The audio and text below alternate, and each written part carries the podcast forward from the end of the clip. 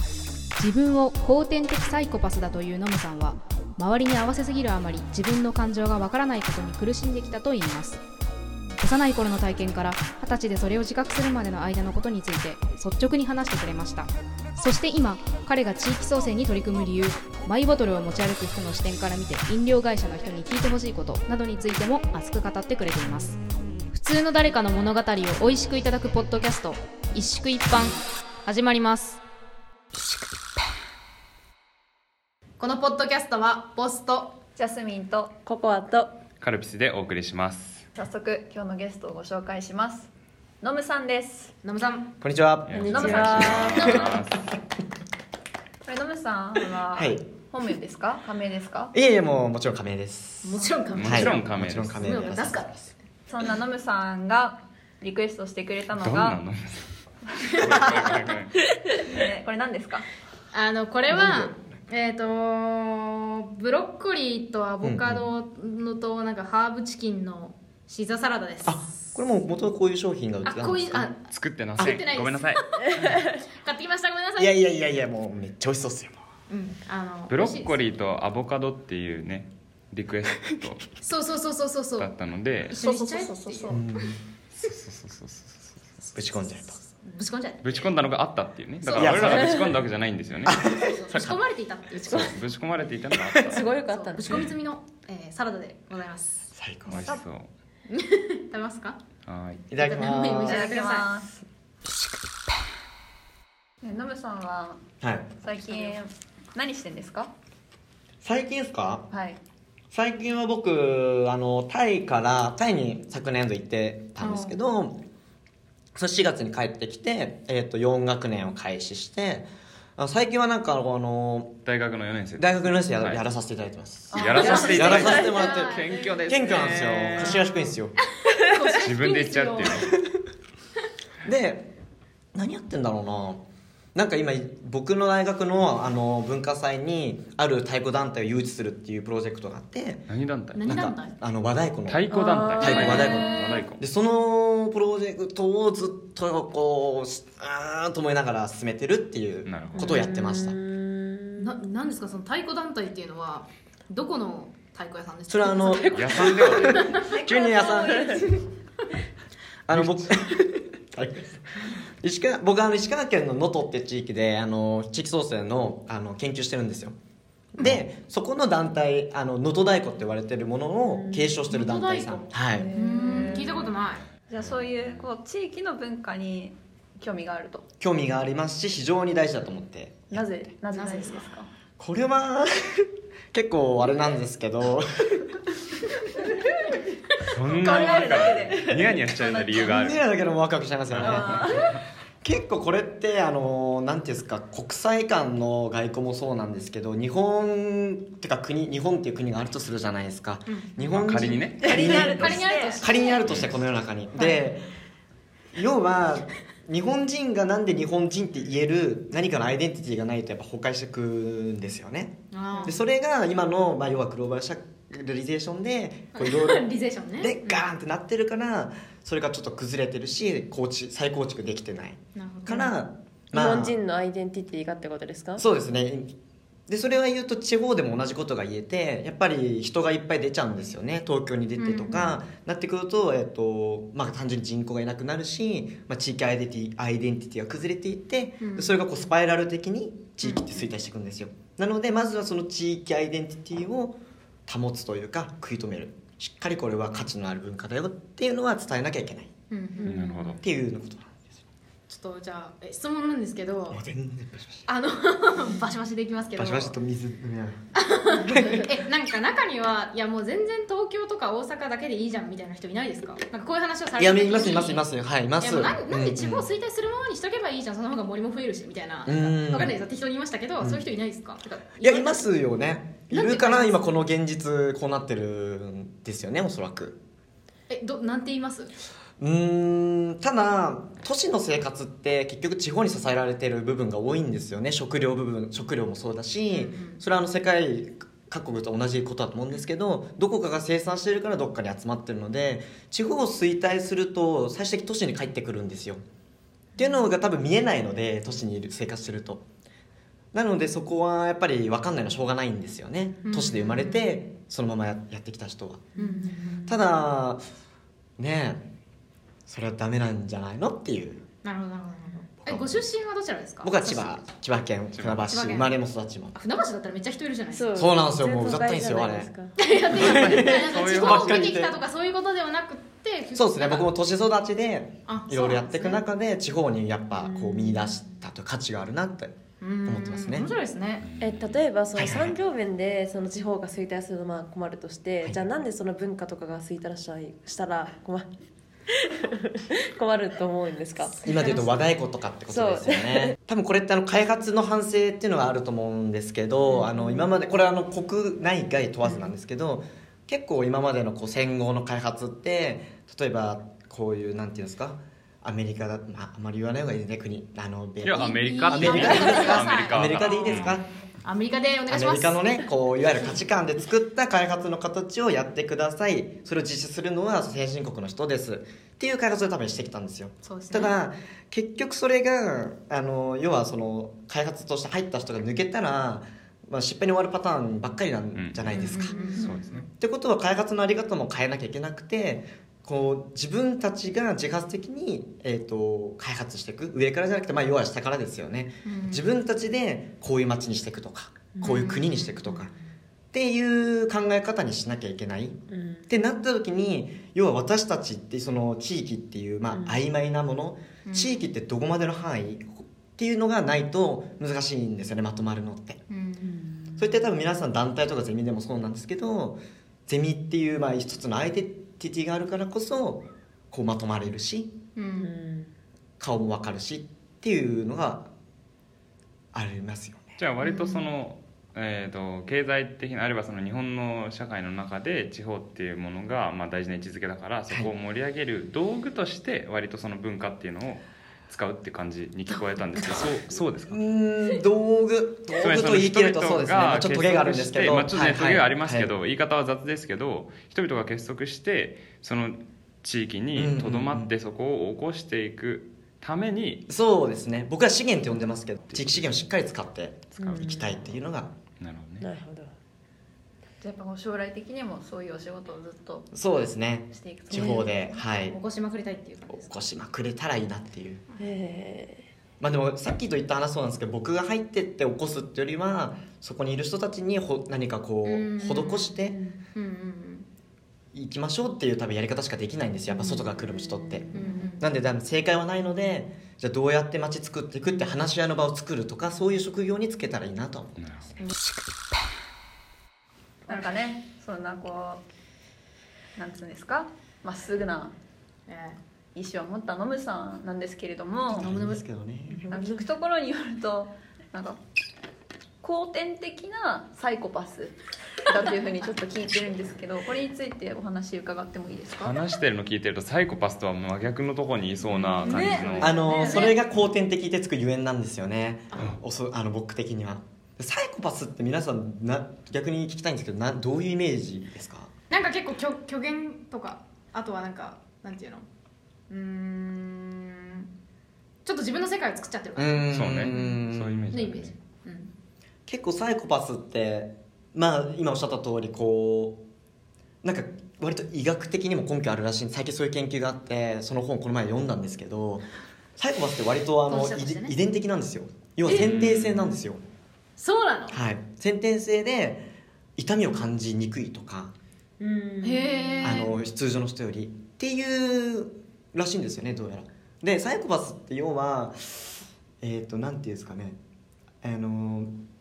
人によと人にこの人だったらこのこういう性格でいこうとかこの人だったらこういう対応しようとかっていうものを察知して、まあ、変えていってうまく自分の利益にしてしまう人あそうみなんたいなだイメージなんですよ。全然想像と違ったまあイメージそんな感じです。うんで僕がなんで後天的かっていうとあの僕は結構人が何考えてるのかなってものを考える視点が多いのでこの人は今こういうこと言ってほしいんだなじゃあ言ってあげようとかこの人は今怒ってるかなじゃあこうしようかなとか人によって変えちゃうっていう意味で後天的サイコパスだと思っています。えそのあこの人が言ってること今自分は理解できるなっていうふうに確証できるのは何でなんですか確証はしてないですね確証してない考え方ですねあのまず相手視点のものを考えてっていうそこに自分の行動を変え変え切っちゃう普通はみんなそこに憤り感じるんですよね私は私あなたはあなたこうしたいああしたいでぶつかると思うんですけど、ぶつかるうんそこをもううまく避けやる、えじゃああの自分軸がないってことですかまあ、軸がないっていうことになりますよね僕軸がないなと思ってますもん本当にえそのなんかそのいいい意味の軸っていうか、うんそのだからじゃあ例えば一人でいる時のうん誰もいない状況の自分が本当の自分なんですかそそれともその本当の自分っていうものに対する自覚がないですかないですね軸がない自分が軸なんか自分のアイデンティティにしてるぐらい悩んだんですよね軸がなくてうんやっぱ人、うん、ちっちゃい時からそういうことやってたのでそうするとこうやっぱ自分の戻る原点がないじゃないですかうんつって悩んでたあ悩悩み悩んでました本当にえー、あないなんで困ったんですかなんで悩んだんですかうーん本当2年前なんですけど今23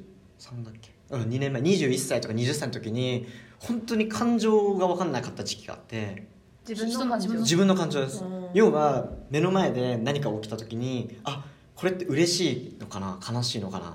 て自分で自問してものを考えたんですね一番やばかった時期なんですけど、うんえでその時はめちゃくちゃ悩んで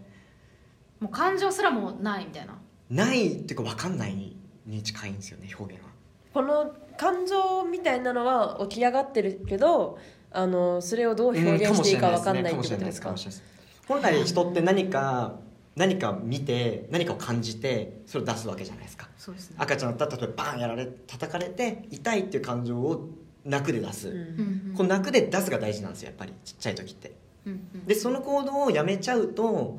あの自分が何を感じたかに対しての認知ができないから要は分かんなくなっちゃうんですよねあじゃあその出すことによって初めていや今は自分こういうう、んうてかんこういうのが来たらこうする、こういうのが来たらこうするのを繰り返して、うんだと思いますよ認は知できるみいたいなはいだと思いますうんそれがなかったってことですそれができなかったんですよね僕はあの家庭環境ちょっと複雑でああんまり自分の感情をファーストに出せないっていう環境だったがゆえにだと思うんですけどね例えば泣いたりとかこう例えばな何が何がしたいとか、うんうん何が欲しいとかっていうのを言わないっていうことそうですね言わない方が親とか、まあ、僕は兄なんですけど兄とかにこう彼らに邪魔をしなく生きれるみたいなえそれは例えばあの邪魔をするなっていうふうに言われてたんですかそれとも邪魔しない方がいいなと思ってたんですか言われてる半分それを汲み取ってる自分も半分だと思いますねあー当時は邪魔すると何かされるみたいなそれもありましたねはいそれもあーありましたありましたあじゃあもう実際そのなんか不不都合っていうかまあなんかなんていうの、うんうんこう実害がああるっていうのもこそうですね込はみいはいはいまあ要はちっちゃい時はですこのどうそれから逃げるかじゃないですかそうですうね、ん苦しいはいはいはい、うんなんでまあ本来人間って例えばお大人になってきて自分の思ってることを全部バーンって出すと人に迷惑かかるからある程度やめようって普通そういうステップ学習あステップだと思うんですよでそれが完全に逆になっちゃったからこーういう事態になったんだろうと僕は思ってます最初もうスタートがもうスンって、はいはい出さない出さない出さない出出させなないいっていうのであーやばいどうしようみたいなえそれはかストレートにその LC っていう感情でも出したら何かなんか悪いことが起こるんじゃないかっていうのがあるんですかうあるんだと思いますねうんおそらく自分のストレートなものを出した時に相手からどうアクション来るのかが多分怖いのえかな相手がいなかったら相手がいなかったらあのめっちゃ嬉しいってなるんですかどうだろ うどうだろうなあうーんどうだろうなるかなわかんないまあ友達とか同学年の人といる時の自分と、まああの目上の人といる時の自分と、あとはまあ全然違う人といる自分ってやっぱもちろん使い分けてうるんうんのは別に普通にあることだと思うんですけど、そこを無意識でやっちゃううっんていうのはなんか自分でコントロール効かないってことなんですか聞かないまあでも今のその使い分けるって話も何か自分っていう軸があって使い分けるのと軸がなくて使い分けるのって多分ものが違くて例えば自分いやこんな上司に茶なんて持ってきたくねえよって感じる自分がいてあでもそれをやらなきゃいけないそっかそっかそっかっていうのとこの人今茶が欲しがってるからやらなきゃとでは多分違うんですよなるねほどじゃあもうコントロールっていうよりかはもう自動的になるってう感じんです自か動化されてるのも近いかもしれないですねへーでそれを悩んで最近それをしっかりなんていうんですか客観的に自分を見てあ自分でそういうことするなっていうのを意識できるようになりましたねなんか変わりましたかそれで意識するようになってうーんやっぱ楽ですよねあの例えば今この行動しても自分苦し大体いつも苦しむんですよね定期的にこう波が来ちゃうんですよでその波が来るのを抑えられるんですよねこのその苦しくなるなんていうかまあうつ気みたいなのがそうですねうつ気に近いのかな、うん、それが来なくなるまあ自分で分かってればあこのまま行くとちょっとやばい時期になるえこのまま行くとのこのまま行くとってのはどうエスカレートしてるんですかその演技がうんエスカレートしちゃってるってことですか、まあそうですねやっぱ人間関係って絶対ストレスかかるものじゃないですか、うんでそこに自分のものを出せないってことはさらにストレスかかっててその負荷に耐えられなくなるとそういう時期そういう時ってあーそういう時って僕あのうつうつ気なんですかねそういう時ってすごい逆に攻撃的な人間になってめちゃくちゃもうあの真逆の考え方してると思いますねうん今は今はそれがだからこう自分で意識するようにあこれうつ気になりそうだからなんかなんつうんだろう人と関わるのやめとこうみたいなあー一人の時間いっぱい作ろうとかあへーあとはそういう何かを話せる友達も一人でも二人でもいればそれは楽ですよね、うんうんーうーんまあ、昔よりはそういう友達が増えたのでまあまあそれは楽にえ昔は話せなかったんですか話せなかったですねえそれはなんでですか自分の弱みを握られるのが怖いからですそかれもあるしやっぱ家族の問題ってあんまり言いたくないじゃないですかーうちの家族ってこうだとかあーそれもちょっと自分の中でもあったかなえその自分家族の問題と自分のそのなんていうんですかメンタルの問題っていうのはもう,、もう切っても切れない説明する時うもん切っても切れないそうですね切れないと思いますねまあ、まあ話を戻すと、まあ、要はさ結後天的サイコパスっていうのは要はもう人に対して気持ち人、まあ、恋愛にもつながるんですけどこの人がどうしたら気持ちいい対応をもらえるかで自分を変えてるかなでもじゃあやっぱり出したい感情とかっていうのはあるからそこでこうなんうかんいつしかストレスが溜まっちゃって、多分あるんですよ絶対心の中ではあるんですよなるほどそれを自覚してないかな今までのその悩んでた時期っていうのはあ、うんでもそれはじゃああでも自分は今何かしたいんだあ何そうそうしないそんうだそうそれはすごい大事だみと思う今ってたいなのが理解しました常に自分がどの感情にいるのかを最近は意識するのがすごい大事だと思ってますそれって何歳頃からなんだったんですかうーん結構僕はし4歳5歳ぐらいから思ってたと思うんですけどねすげえそれに自覚的になったのはいつぐらいそれは本当2年あそっかうんそう20最近です最近です21とか最近になるまで本当に訳もわからないまま苦しんでたそうですね何を苦しんだか分かんないかったけどそれを最終的に自覚自覚されたのが2年前の感情がもう分かんなくなった時期にそのピークが来てみたいなあのこの前23週間前にたまたまそのえっと、地域創生で頑張ってる方が大学に来て講演されてその方とお食事にその後行ったんですねでその方35歳ぐらいの女性だったと思うんですけどあなんかこの人ちょっと同じ匂い感じるなとなんでか分かんないんですけどうわこの人サイコパスだろう って思思ってたんですよ思ってたんですよで思ってたら食事会の時に「え僕ねあのすいませんあの失礼なんですけどサイコパスですか?」みたいな話を、まあ、お酒もねマジお酒も入っててしたら「えみたいな。そうだよみたいなそうだよとか私もそういう こうそう後天的なもの持ってると自覚して生きててでなんかなんかやっぱ分かるんですよねこの人は自分主導で物言ってないなとか、なんで分かるんだろうちょっとそこは面白いし怖いねって話になったんですけどあー具体的に何かがあるわけではないんうーんまだ分かんないそこまではえじゃあ本当その人もなんか全然そのな失礼ねみたいな感じも全くなくなくサイコパスみたいえなみたいなわかるほんまにみたいなでそのサイコパスとかのあるあるトークとかしたりとか、恋愛は大体うまくいかないとかえこの中にちなみにサイコパスいますええー一番サイコパスに近い人でもいいですけど、だからここはないと思うここってこっちかこっちかはちょあのつ可能まり、性はなくジはないかなャスミンとボスはもうないノなーいノーこれはもうもうノノンサイコパスもうゼロ何歳かンサイコで、でこのカルピスココアととココアそれは可能性あるんじゃないですかちょっと匂いますうん匂いはありますよそうですかんなくはなサイいコパス臭いと結構あのあれじゃないですか割と周りを見て行動されそうですよね。こいつらね宇宙ねそうですよね。こっちは自己中心的逆にねまあだからまあどっちかうんそうですねカルピスさんとココアさんの方が近い感じはしますよね。どうですかどうですかいやなんかでも私は今はなんか割と吹っ切れたみたいなのがあるんですけど、なんかちっちゃい頃からうんずっとなんか、あのこの人私のこと嫌いなんじゃないかとかっていうのは結構嫌い本人別に嫌いじゃないのにそういうのがかうんなんか過敏過過敏花瓶にすでに歯が入ってるから花瓶でいいと思う超過敏ってこと超過敏超過敏角に敏感が花瓶だか角らに過過敏だとももう角にやばいす角ごいに敏感えなも子うだよね。エクストリームにエクストリーム。エクストリームに敏感みたいななのはあったからう超過敏超過敏だからなんかあの知ってる人がもうこれはただのなんか被害妄想なんですけどなんか知ってる人がいてでなんか同じ自由席でで私の隣に座んなかったらなんで私このこの子私の隣に座ってくれないんだろう、なんで嫌い私嫌われててるのかなみたいなとかあとはなんかこの人なんか不自然とか目線目線おかしいとかあって、うんあ嫌いなのかなみたいなのはあったから別になんかサイコパスっていうかはなんかただの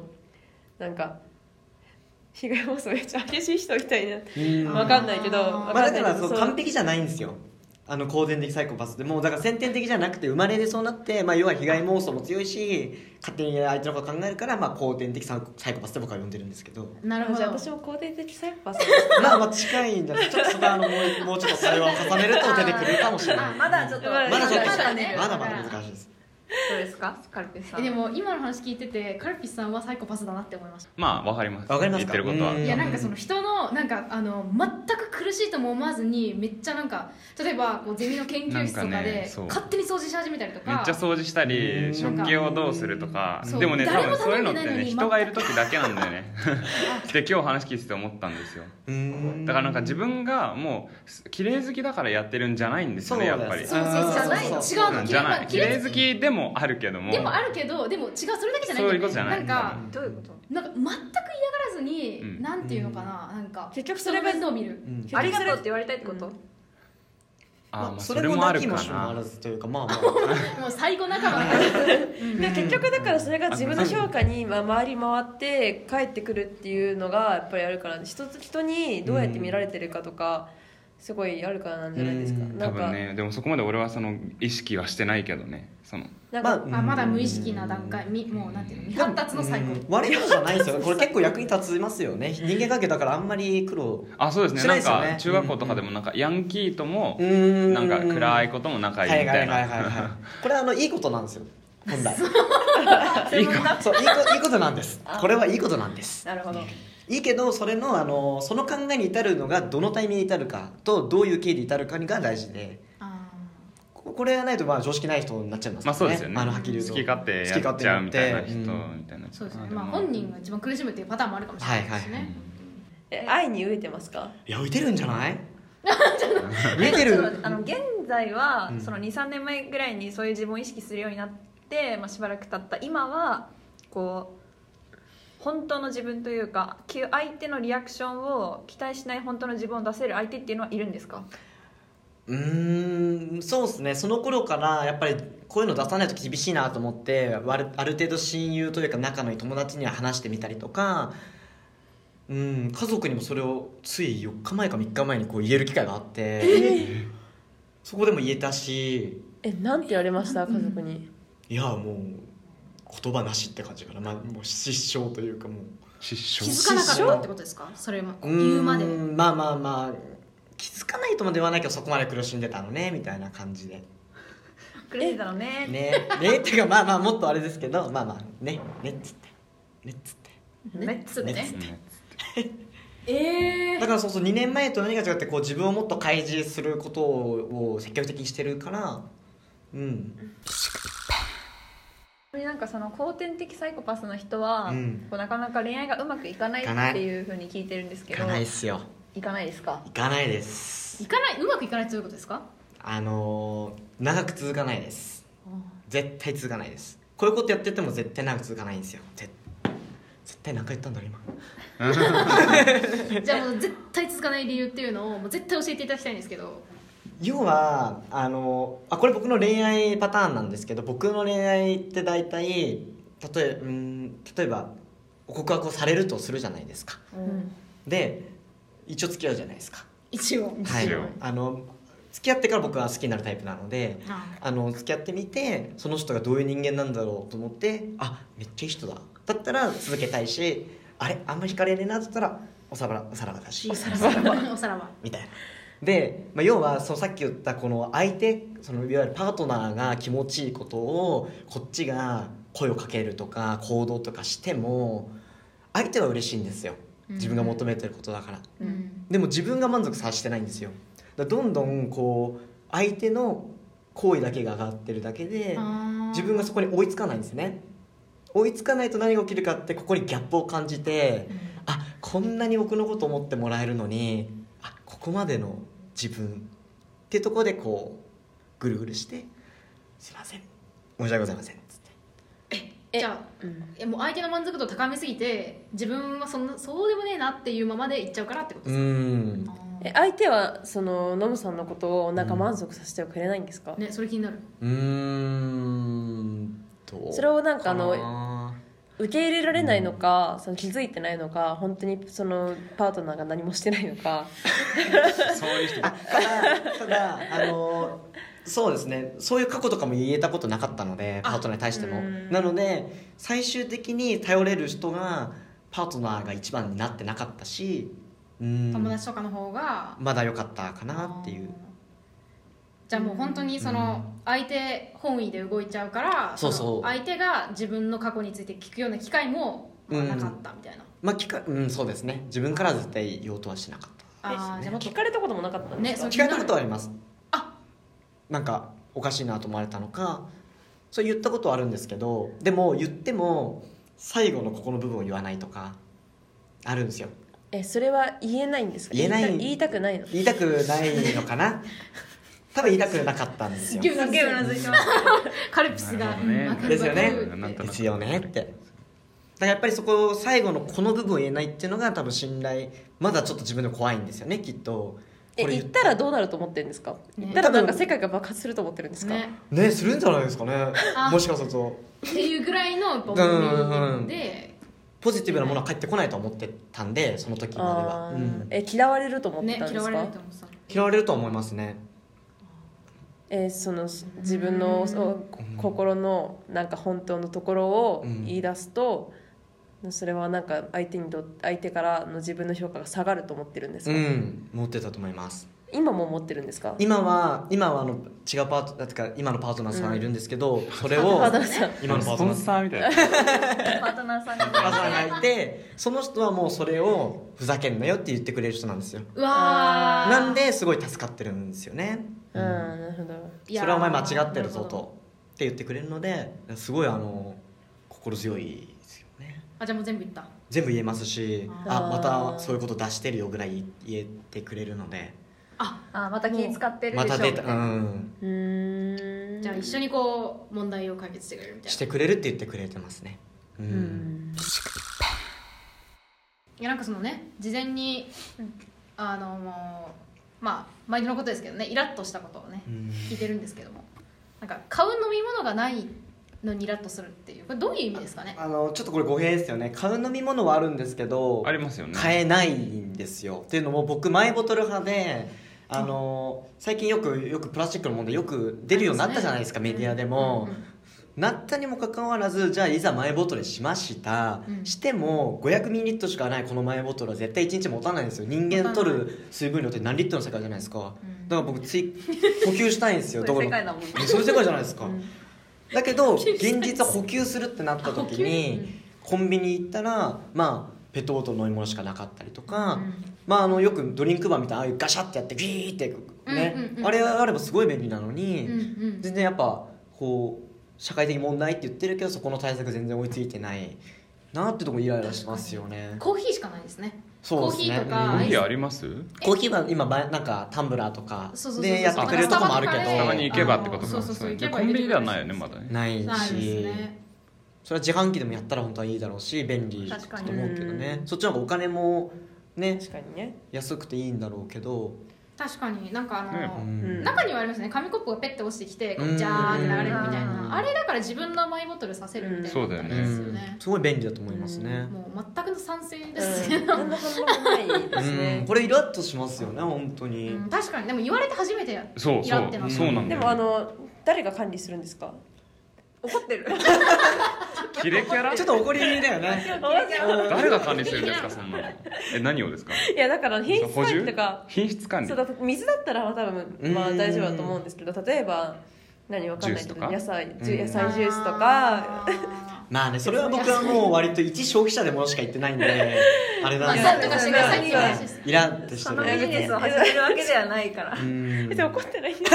こ怖いですよでも自動販売機ってあれ例えばなんかこうまあえいろんな会社が出してるよねコカ・コーラとか,、うんうんそうっすねなんかアサヒとかあるじゃないですか、あれって結局管理してるのはその企業なんですかねそれとも今外外注してるのかななんかなんか答えてないですけどここでなのかなんかわかんないけどでも定期的におお兄さんみたいな人がこうガシャガシャ入れたりしてますよねえでもあの自販自動販売機の機械は多分さその飲み物の企業作ってない、うんっ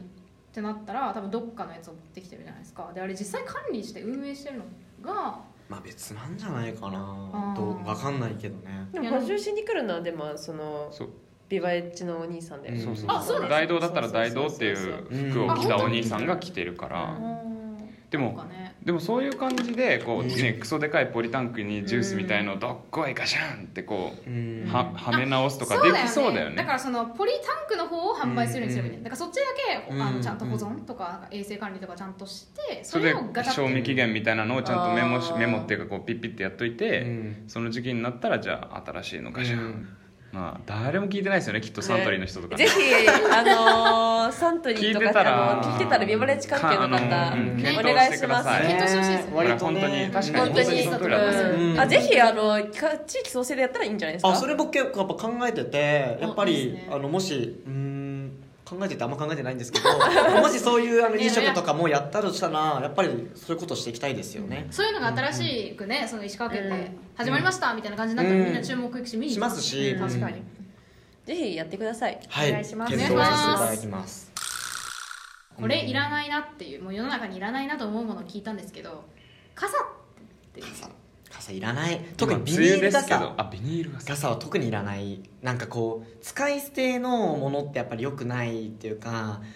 もう傘ってめちゃくちゃ捨てられてるらしいですよねどうやらああ、うんでもそうですそういねう折れちゃったり折れちゃったりとか道端に落ちたんですよねでなんかもうでなんかめっちゃこう消費するなんか700円ぐらいするじゃないですか高い緊急で買わなきゃいけないと、うんもう高いしあと道日本特に道狭いじゃないですか狭いあんな傘なんか差したらもうなんかバーンとか顔に当たる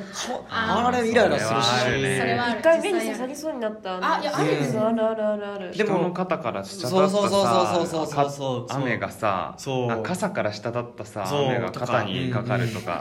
めっちゃああるるじゃないですか傘に対するイライラなんか傘があるからいけないんですよやっあーもうみんな濡れ抜ろ本って的ぱにり濡れて濡れていいじゃんって濡れて拭いて OK って俺は思うんですけどねだから俺は本当傘持ち歩かないですしめっちゃ雨降ってきたらもうびっしょびしょになりながらいやもうしょうがねえっつって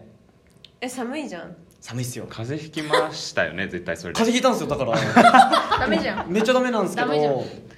まあもっとでもいいやり方あると思うんですよね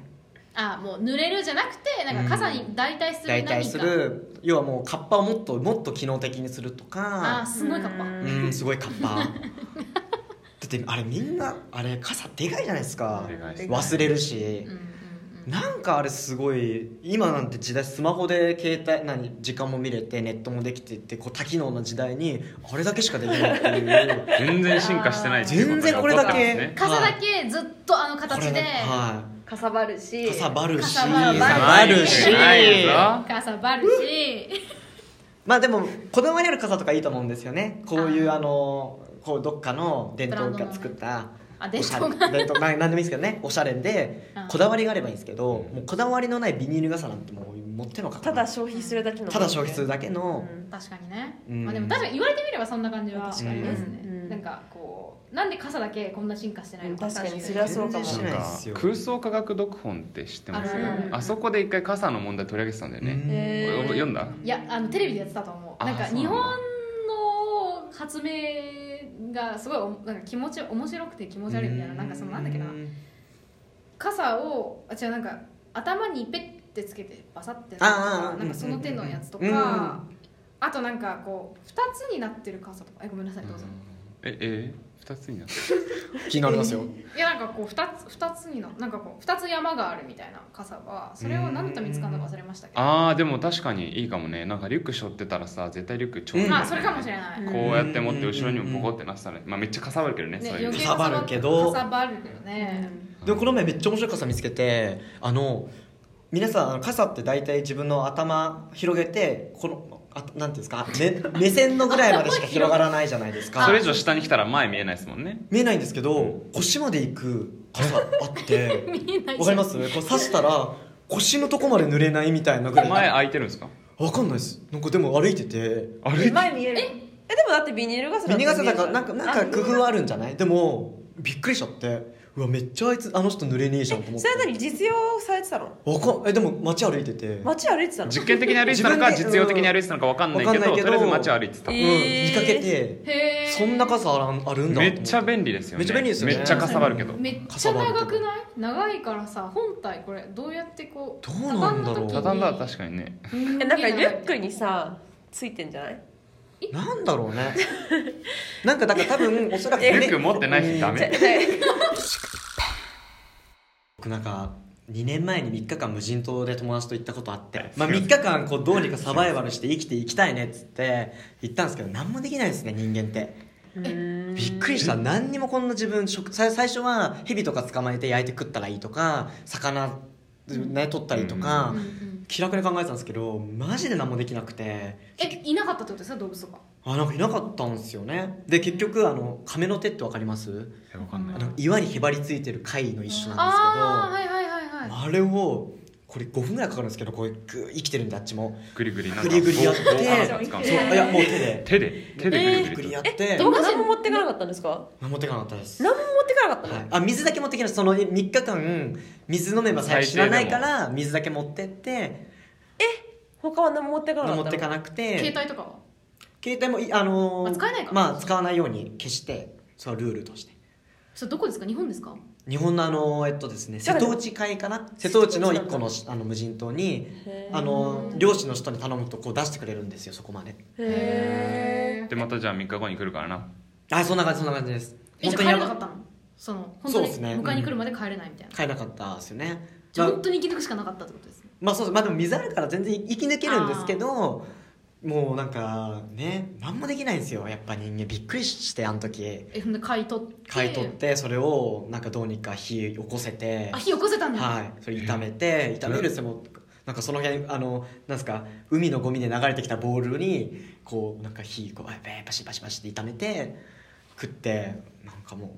う 5, 分で1個こんなちっちゃい貝、うん2 3センチの貝を5分取る揚力さえもったいなくて2日目3日目はもうただずっと寝ててみたいな。ええ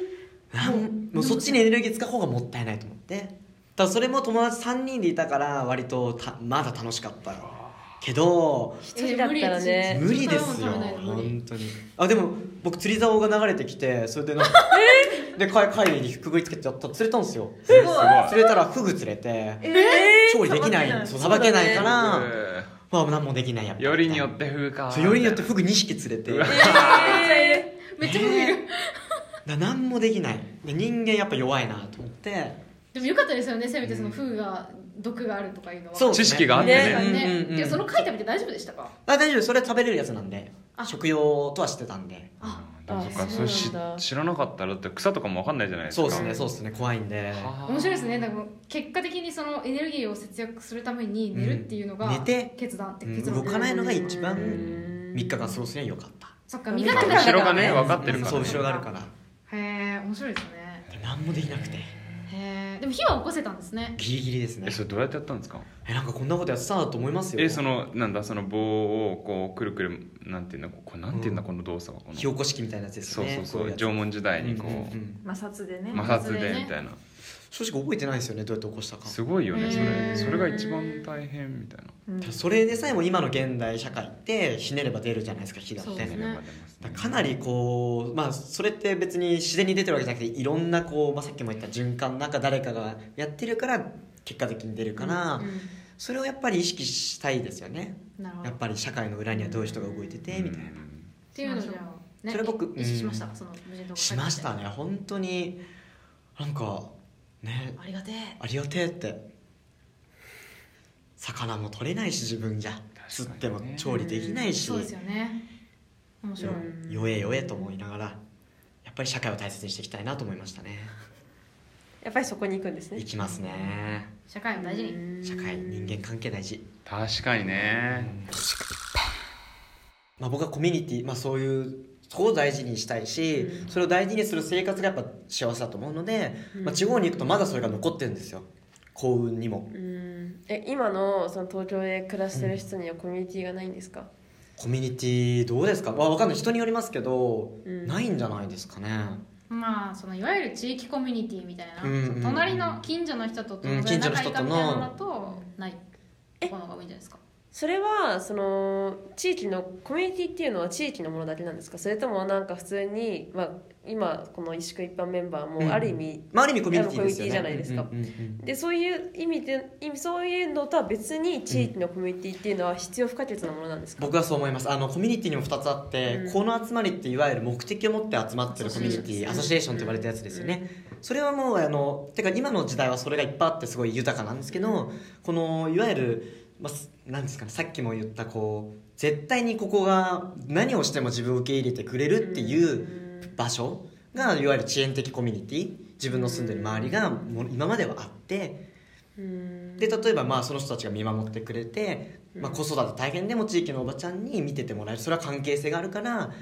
やってもらえることだったりちょっと防犯でもあの人おかしい人いるよねっていう、まあ、地域の目っていうんですけど働いてたのが昔だったんですよね。でそれはまあ丸々もう壊れちゃってるうんけどそれってそこまでいらないもんだったかなっていうのが地域創生の考え方で、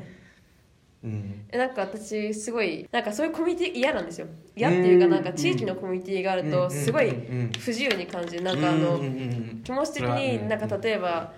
あなんか、まあ、持ちるちっちゃいコミュニティとかうんうんだとそのお互いに助け合えるけど、うんうんその分なんかあのしがらみとか、うんうんうんなんかその自分がそのコミュニティ生まれ落ちたコミュニティと、うんうんそのなんかあの同じような意見を持つと限らないじゃないですか。うんうんうんそれ自分の意見とは違うっていうことが分かった時に、そのコミュニティの中でこ今まで頼ってきたものがこれそのコミュニティなのに、そのコミュニティの中で生きていけないし、うんそこから省かれるし、うんそこでやっぱりなんかあの閉鎖的だからこそうん強いけど、村八分みたいな、ね、そうそう、うんがあるっ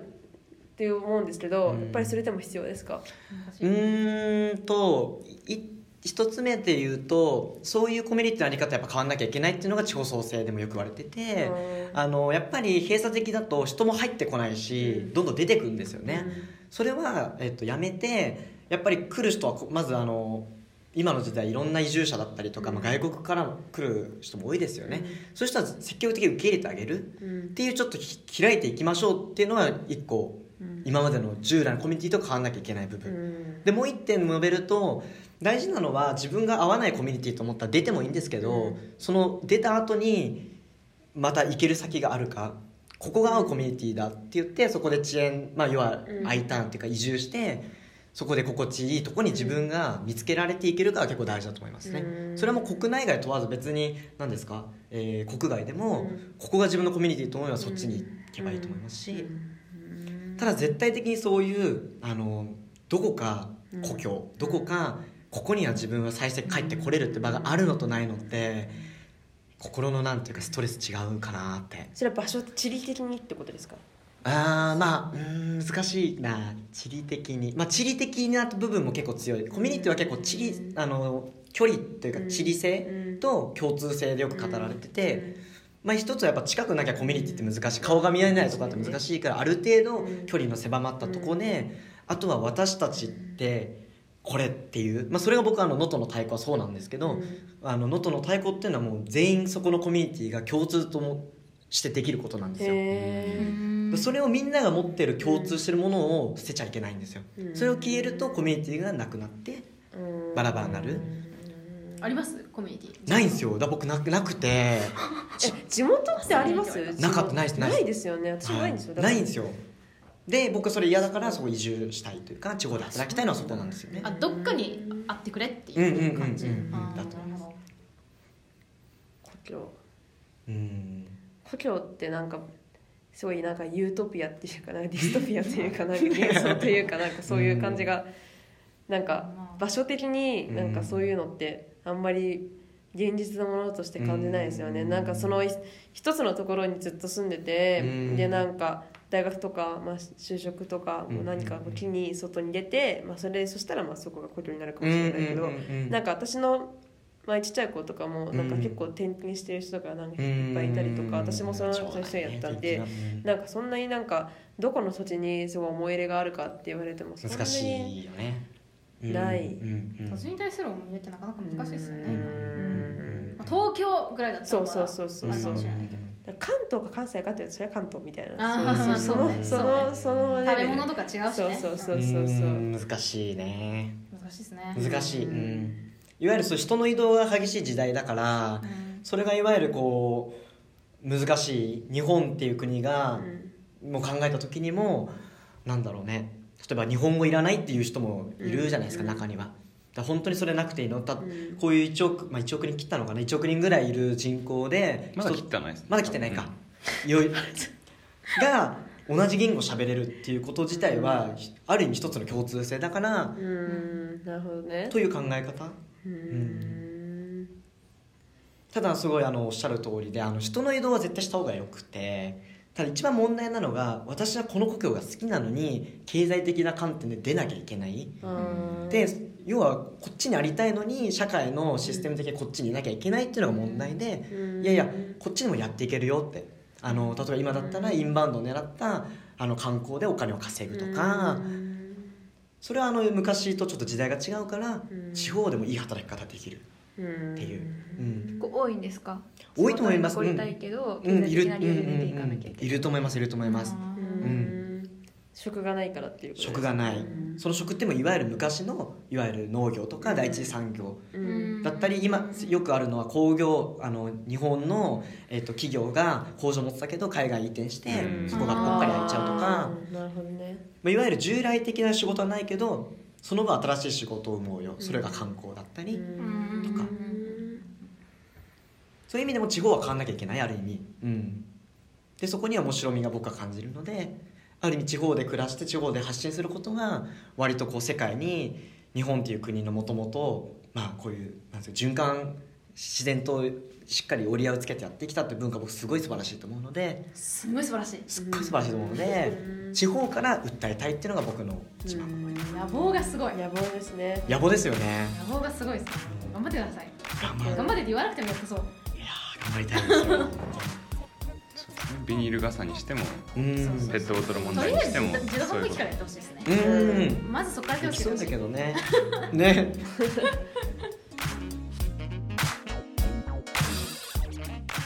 ものむさん野望がなんかでも納得しましたでもやっぱりあ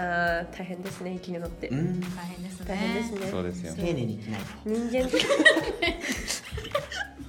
日読んでた本がすごいいいことは丁寧に生きるってあって使おうと思ってたんですよ